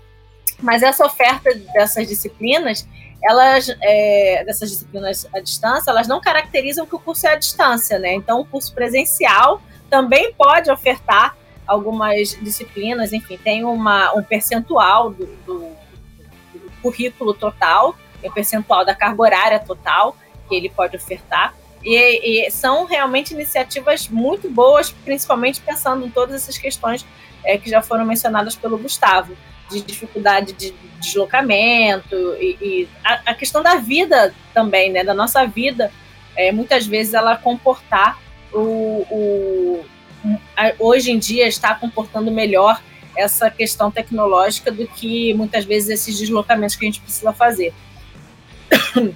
Indo para a questão do Renan, ele comentou assim: será que os estudantes da pós-graduação estão preparados? será que eles estão aí respondendo a sua pergunta, né? É, se realmente o estudante for pensar na, na sua formação, porque é, o mestrado e um doutorado ele é uma iniciativa da, da pessoa e, o, e ninguém forma ninguém a gente se forma, como diria Paulo Freire, né, nós nos formamos em comunhão, mas é, não tem como eu formar uma outra pessoa e, e motivá-la para aquilo e tudo. A gente precisa ser muito compromissado com a nossa formação, enquanto professor, pesquisador e, e uma pessoa que está ali em nível de pós-graduação, mestrado, doutorado, muito compromissado com essa formação. Então, se ele está negligenciando a formação dele, se ele não está é, valorizando tudo isso que, que vem, todo esse aprendizado riquíssimo que vem quando você está cursando um curso de mestrado, doutorado, é ali quem está perdendo é ele. Então, é, eu gosto sempre de, de pensar assim que a gente é, precisa ser muito responsável, principalmente pensando na nossa profissão, porque é, se a gente negligenciar esses momentos tão importantes da nossa formação, depois é, depois a gente sofre. Enfim, é, a gente é que depois vai ter que correr atrás do prejuízo. Porque o mercado de trabalho não está aí para dar, dar nada de bandeja para ninguém, não é não? É, é bem, assim, é um assunto tão complexo, né, quando a gente para para analisar, porque assim, é, nós conseguimos aqui apontar pontos positivos, pontos negativos da experiência que nós tivemos com um ensino remoto que foi jogado, porque foi isso que aconteceu, ninguém estava preparado, ninguém imaginava que de repente todas essas coisas que vocês estão tratando aí, de universidades, por exemplo, que já tinha uma modalidade da universidade aberta do Brasil, ou que tinha ali o EAD já preparado, a gente nunca imaginou implantar isso do dia para a noite em toda a rede de ensino do Brasil. Então, assim, realmente é muito complexa a situação que a gente viveu nesse período pandêmico. E o Renata falando isso, e concordo plenamente com você, Vivian, mas eu acho que essa, esse momento de jogada do ensino remoto influenciou muito, porque assim, que era um dos pontos, a gente já está encaminhando para o final, já está com uma hora 16, parece que a gente começou há pouco, de tão, bom, de tão bom que está o papo, né? Mas enfim, aproveitar e colocar o que eu ia, o que eu estava pretendendo para que vocês possam estar tá fechando aí a, a discussão, assim, com a opinião de vocês. É, a gente tem essa situação do ensino remoto em que a gente teve essa realidade jogada na mão de todos os as, as instituições de ensino, de todos os educadores e e discentes do país, né? E assim, é óbvio que muita coisa não tinha preparo, né? A gente percebeu isso claramente porque a gente tem diferenças estruturais em várias partes do Brasil na questão do nível educacional. E assim, é, o que, que eu percebo? Que é uma das coisas que eu já queria perguntar para vocês. Vocês acham, então, que já que a gente está falando que para funcionar a gente tem que pegar aquelas coisas positivas e tentar acoplar isso, a gente também teria que ter da parte da diretoria de avaliação uma rigidez na aprovação desses cursos com ensino híbrido. Né? Inclusive, acho que está lá na portaria sobre essa questão dos critérios que eles precisam seguir para que a gente consiga uma aprovação de um ensino híbrido que realmente funcione, né? Vocês vão poder comentar se vocês concordam e acreditam que está na mão também da diretoria de avaliação essa aprovação, né? De fato, para permitir que a gente tenha aprovado cursos no modelo híbrido que funcione. É, por que, que, eu estou dizendo isso? Porque na, no período pandêmico, em que nós tivemos a modalidade do remoto, nós percebemos que existem coisas que não eram levadas em consideração. Tempo de tela, que era uma das grandes discussões que nós tivemos em relação à a, a, a, forma com a qual a carga horária era pensada, não sei se foi a Viva ou o Gustavo que colocou, mas vocês falaram uma coisa muito certa. Nós tivemos a reprodução do modelo tradicional presencial no modelo online. E o que, de repente, para um contexto de de ensino tem que ser repensado, porque a forma de ensinar é diferente dentro de um contexto de virtual. Então, assim, eu acho que é, eu coloco para vocês isso, né? Porque não adianta pensar. A gente está falando de EAD, que já acontece há muito tempo ali, a gente vê instituições que fazem, mas que também vai e volta precisam estar repensando, porque a gente tem evasão também no EAD, a gente tem dificuldades, às vezes, de interação, é aquele fórum que fica lá, que às vezes os alunos só vão e comentam quando quer, ou Ctrl C, Ctrl V. Então, assim, é, e eu concordo plenamente com você, a, a ideia de ter pós-graduação, de você ser um aluno de pós-graduação, é uma escolha pessoal sua, e você tem que ter a responsabilidade. Vou falar por quê, o Renato colocou isso, eu também passei por isso no doutorado, eu tive a oportunidade de fazer uma disciplina fora da minha universidade, em outras universidades, e eu estava totalmente interessada em fazer aquela disciplina. O fato dela ser online, para mim, era perfeito, porque era o que eu precisava, e eu vivi cada minuto intensamente da disciplina que eu queria, porque eu tinha o interesse e sabia da necessidade, né? E a modalidade que o professor escolheu foi excelente, a gente ficava duas horas ali, de, de não me cansava, mas já tive disciplinas que eu sentia que deixava a desejar na questão da carga horária, da forma com que era é, é, pensada. Então, assim, cabe às diretorias de avaliação ser bem criteriosa, bem rigorosa na seleção para autorização de cursos de nível de pós-graduação em nível de ensino híbrido? Eu creio que sim. Eu acho que é super importante eu acho que tem que ter uma rigorosidade para, enfim, é manter uma, um nível né, da, da pós-graduação. É, mas infelizmente o que a gente vê na prática não é assim, é, infelizmente não é o que a gente vê pelo menos na teoria. É, eu, quando eu postei, acho que inclusive o Renan ele me, me fez o convite a partir né, de um de um story que eu postei, né, de uma pessoa que tinha me perguntado sobre mestrado EAD.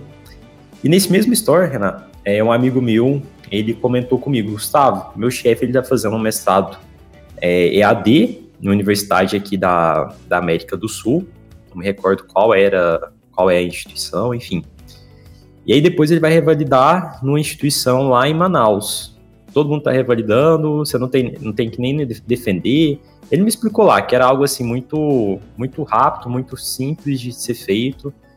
Então assim a gente vê né, na prática que infelizmente tem pessoas aí né, seguindo caminhos é, obscuros para conseguir né, é, enfim, é um título, uma titulação.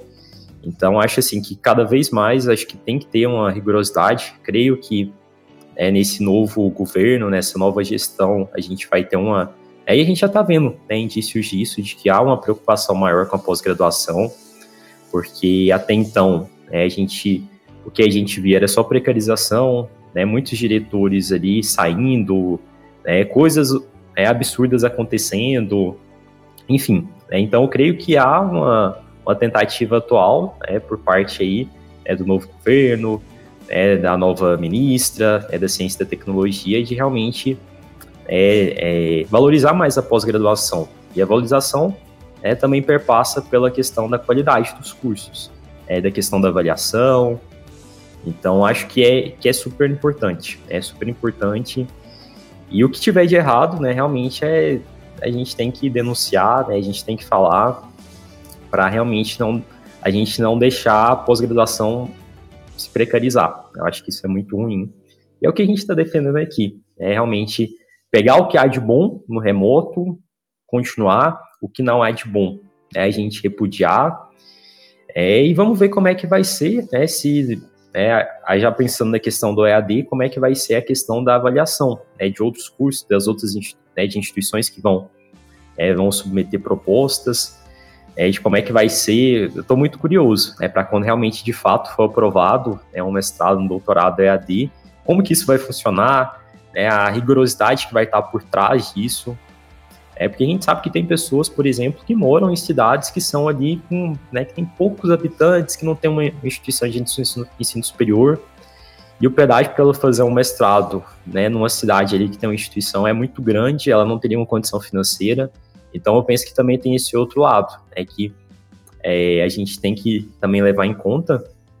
Né, eu acho que em algumas áreas funciona muito bem, né, em algumas áreas funciona muito bem, talvez em algumas outras que dependam muito é como eu comentei ali, às vezes de fazer um experimento, algo ali que realmente seja muito mal na massa, é, a gente não vai conseguir ter todo um formato ali, talvez EAD, é, mas vai ter que ter algo ali né, presencial, mas eu, eu sou muito, assim, favorável, desde que a gente não precarize, né, realmente seja uma perspectiva de incluir pessoas que tradicionalmente não fariam um mestrado, um doutorado, pela questão, acho assim, de é, talvez de locomoção, né, de morar numa cidade ali que não tem instituição de ensino, de ensino superior,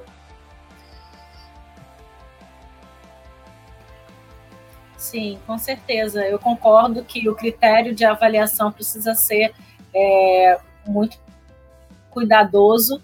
E, e, uma coisa também que é fundamental, já que a gente está chegando nessa retinha final da nossa conversa, é pensar a formação docente desses profissionais que vão, é, não só a formação dos docentes, mas a formação de todos os profissionais envolvidos nesse, nesse processo, porque é, a gente observa muito na formação de, normalmente, nível de mestrado, doutorado, mesmo que a gente saiba que dali a gente está formando professores, a formação pedagógica, a formação didática, ela é, ou, de certa forma, negligenciada nos cursos de, de mestrado e doutorado, né, de pós-graduação em senso. Então, quando é, não, tirando em curso, por exemplo, na área de educação, será que a gente tem no curso, por exemplo, na área de um mestrado é, em direito, será que a gente tem disciplinas pedagógicas? Então, é, aí quando chega, por exemplo, é, nível do doutorado, é claro que há formação é, para pesquisa e é muito incentivado isso durante os cursos de mestrado e doutorado, mas eu, quando a gente migra para é, um processo híbrido ou então curso à distância, é preciso ter muito cuidado e muita, é, é, muito planejamento, pensar realmente os desenhos didáticos que vão ser elaborados para esse formato, porque isso tudo vai levar aquela, aquilo que a gente já comentou antes, né? a não transposição do presencial para a distância. Então, é, é realmente pensar a formação docente, pensar que é uma modalidade diferente. Então, é, tanto é, precisa ter um planejamento adequado, precisa ter um, um, interfaces de comunicação, interfaces de avaliação adequadas para que são diferentes dos procedimentos que acontecem no, na presencialidade. Então, é, tem que ter um processo comunicacional dialógico muito maior e também formas de avaliar para saber se aquele estudante ele está em sintonia com a gente, com, com, com o professor e, e, proporcionar estratégias de ensino e aprendizagem que sejam é, pensadas com qualidade para essa, essa troca é, online. Então, eu trago o conceito da educação online que é, é, um conceito que é, é uma abordagem didático-pedagógica, é, não é uma modalidade, mas é uma abordagem que pode ser utilizada em diferentes, é, em diferentes modalidades, mas que a gente pensa é, o fenômeno, trazer os fenômenos da cibercultura para a sala de aula, pensar com muita qualidade os processos de desenho didáticos dos cursos, pensando em, em proporcionar é, experiências, pensando em proporcionar comunidades de troca, interatividade. Então, é, isso tudo é fundamental quando a gente for pensar na inclusão desses processos de ensino e aprendizagem híbridos, é, para que eles sejam feitos com qualidade, para que o estudante se sinta motivado, que o estudante também se sinta pertencente a uma comunidade de práticas, com, com as suas realidades sendo valorizadas, com, trazendo também a prática da, do, do campo profissional para a conversa e nunca deixando de fazer essa integração entre o que é a realidade da, da, daquela vivência pro, pro teórico, né? Que muitas vezes as pessoas falam assim, ah, mas a gente fica aqui na, na EAD lendo, lendo, lendo, e onde é que está a prática? Onde é que a gente faz essa integração com o com, com, com o meu campo profissional? E aí, às vezes, falta isso, trazer essa interlocução, fazer essa relação com as práticas e também trazendo a, a conversa, o, o a, tentativas de olho no olho, que eu sei que são muito difíceis de serem feitas né, nessas atividades, mas tentativas de se construir é, práticas mais contextualizadas, como eu comentei, mas também, ao mesmo tempo, pessoalizadas. Então, entendendo a realidade daquele estudante, as dificuldades, buscando compreender as necessidades para que a gente possa fazer a inclusão desses estudantes de uma forma mais é, adequada possível. Então, com processos de acessibilidade que nunca devem ser esquecidos também quando a gente fala do uso da tecnologia, né?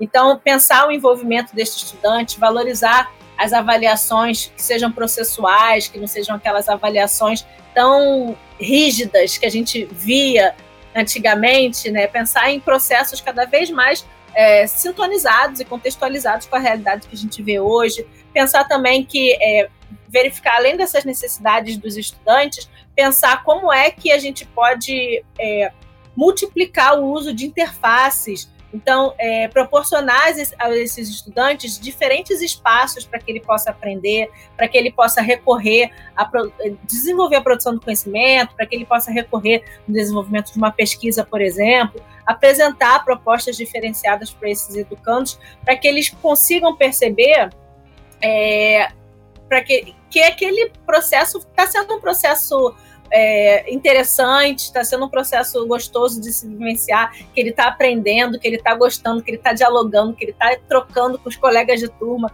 trocando experiências, saberes, enfim, e, e que aquela realidade está assim dentro da prática da vida real. Então eu busco é, é, colocar a formação desse docente, a formação desses profissionais que estão envolvidos muito no centro dessa discussão para que sejam também processos é, é, pensados de acordo com a realidade, de acordo com as práticas, de acordo com experiências, proporcionando experiências significativas e aprendizagens significativas para aquelas pessoas que estão envolvidas. Então, é, acho que nesse sentido, assim, eu, eu busco sempre uma. Eu, sou pedagoga, né, gente? Então, eu vou sempre caminhar para esse, esse lado da conversa.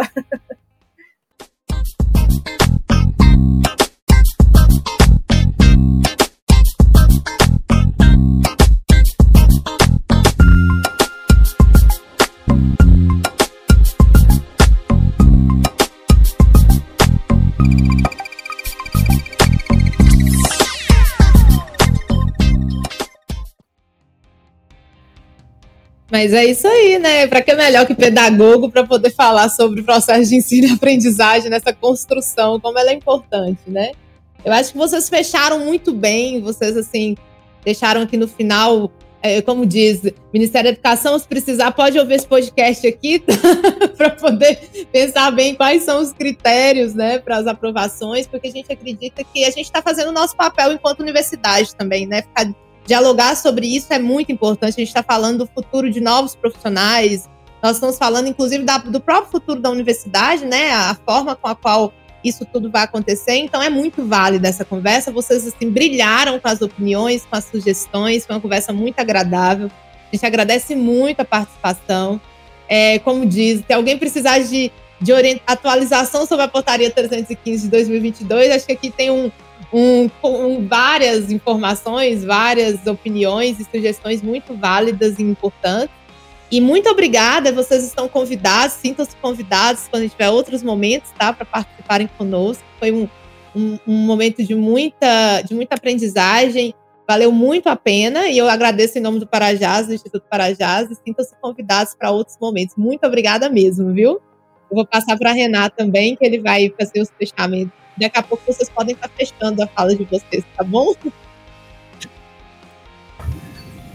Bom, é, eu gostaria de dizer que, na verdade, de, de convidar né, quem está nos escutando aí, nos assistindo, a, a seguir o perfil né, do, do Instituto Parajás no YouTube, né, o canal do Instituto Parajás no YouTube e os perfis aí do Instituto Parajás nessas plataformas, essas plataformas de áudio, né, Spotify, Amazon Music, é, Google Podcasts, né? Se você está nos ouvindo aqui, gostou da conversa de hoje, dê, um, dê uma chance para os outros episódios também. A gente está sempre convidando né, pessoas aqui que entendem do, do assunto do dia, né, do, do assunto do episódio, né, para compartilhar com a gente aqui as suas experiências, os, as suas leituras, né, os seus conhecimentos. E tem sido muito bacana esse projeto aqui do Parajás Podcast. Então, se você está nos assistindo pelo YouTube, segue o canal aí, se inscreva no canal, né? Se você está ouvindo aí por alguma dessas plataformas, siga o canal também, que sempre a gente está é, criando aqui, né?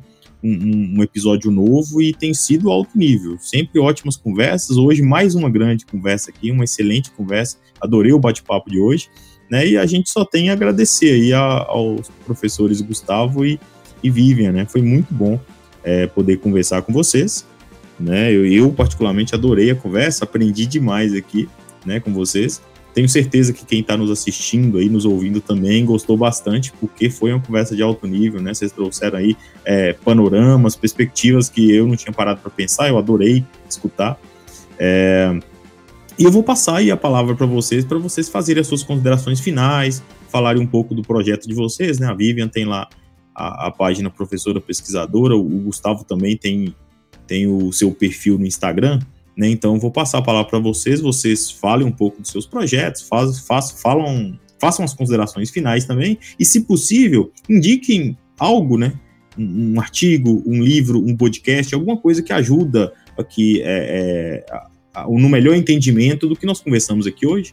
Né? Então, se vocês lembrarem de um livro, de um artigo que vocês leram aí, de, de um podcast que vocês ouviram, de uma live, né, uma palestra que vocês assistiram, vocês aproveitem e indiquem também nesse momento aqui dessas considerações finais, mas fiquem à vontade aí. É, Renan, Daiane, Vivian, para mim foi um grande prazer estar aqui hoje com vocês é, nesse bate-papo. Foi, acho que, incrível, é incrível mesmo, pude aprender muito e fiquei bastante feliz né, em poder compartilhar um pouquinho do meu conhecimento também com o pessoal. É, e para recomendar, né, queria recomendar aqui para o pessoal eu tenho também um podcast no YouTube que se chama Mestrando Cast, que tem a finalidade de ajudar né, pessoas aí que têm esse sonho de fazer um mestrado. Inclusive, ontem estava gravando o 27 episódio do nosso podcast, e na, toda quinta-feira, às, às 20 horas, a gente solta um episódio novo no YouTube. O meu canal do YouTube é o Assis Gustavo, o meu Instagram é o Assis Gustavo Underline, então quem quiser é, ter, é, conversar comigo sobre mestrado, sobre pesquisa, quiser deixar alguma sugestão também né, de conteúdo, fique super à vontade, é um perfil lá super aberto para vocês poderem é, falar comigo. Também tem um programa de mentoria que se chama GPS da aprovação no mestrado. E, enfim, é, fiquei muito feliz com o nosso bate-papo aqui hoje.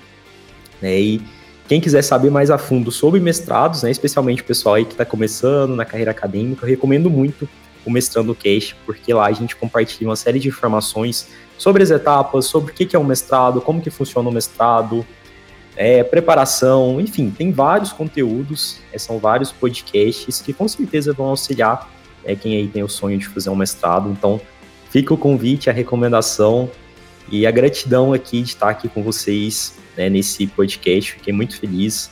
É, parabéns pela iniciativa de vocês, do Instituto Parajás. Acompanho né, no Instagram já tem algum tempo e fiquei muito feliz quando recebi o convite de estar aqui hoje com vocês. E é isso, pessoal. É, é, me coloco aí à disposição também para novas iniciativas. É, a gente está aí num, no mesmo nicho, numa mesma atuação, né, sempre compartilhando informações sobre ciência. E aí eu acho que a gente tem que é, se ajudar, compartilhar né, os nossos projetos, e é assim que a gente cresce no meio acadêmico. Eu acredito muito numa perspectiva compartilhada, é, não de. A gente, infelizmente, sofre muito né, com pessoas ali que né, o meio acadêmico é cheio de vaidades, enfim.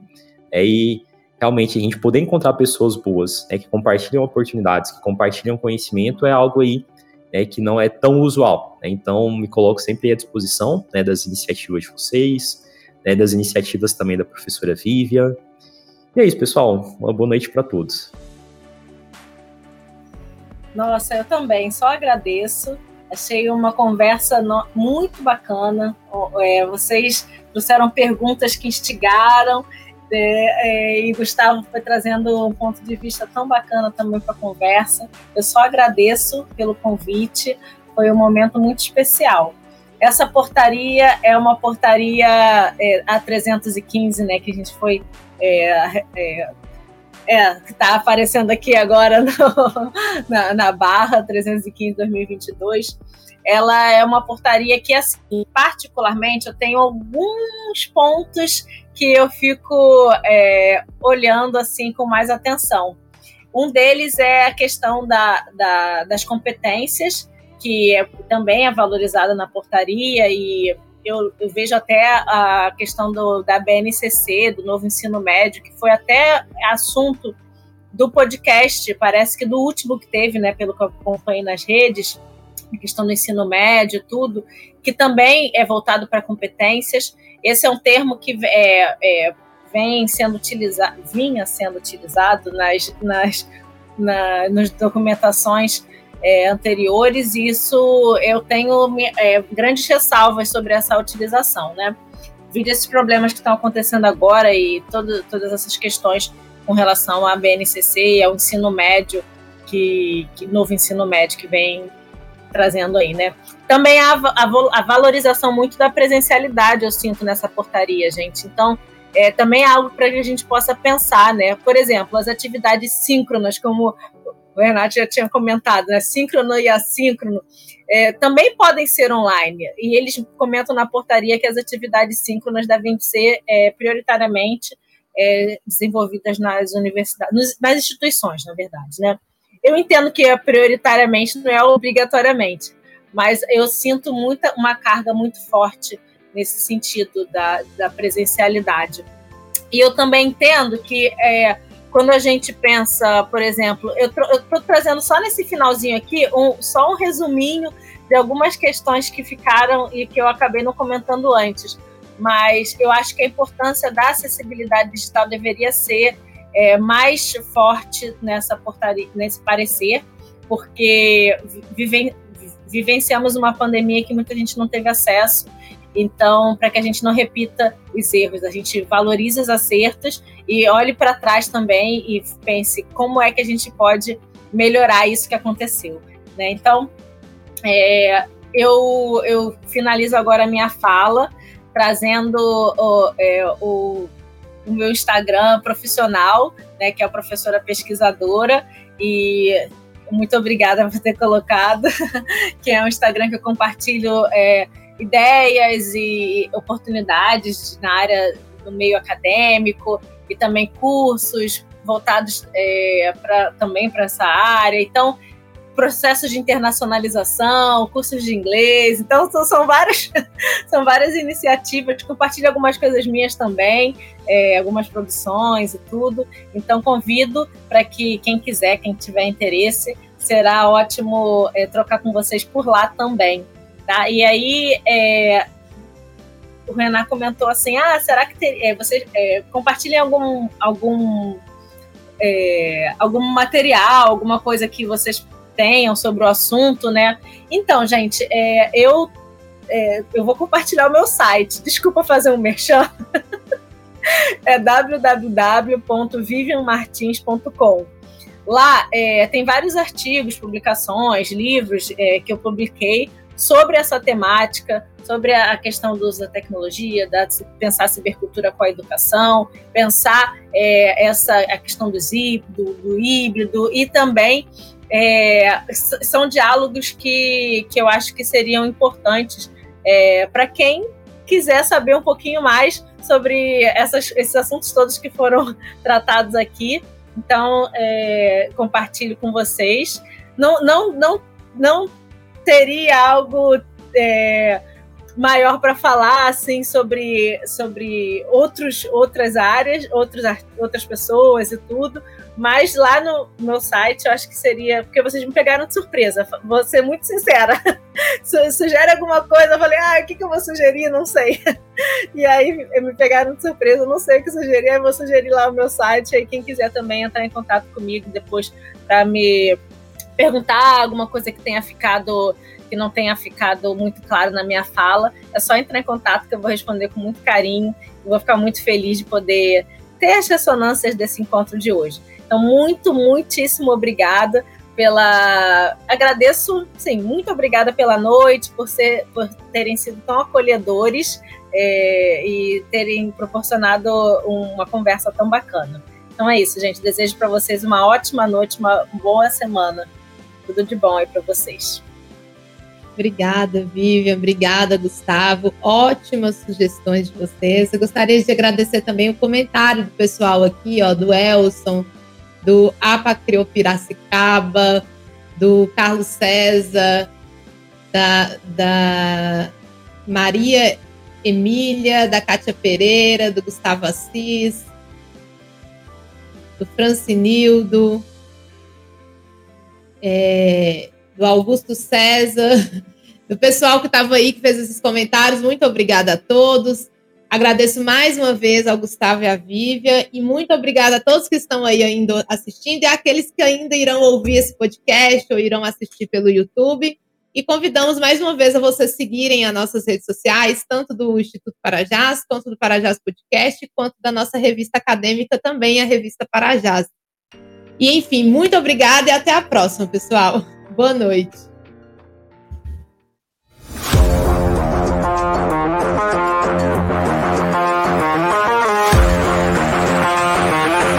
Para já. Podcast.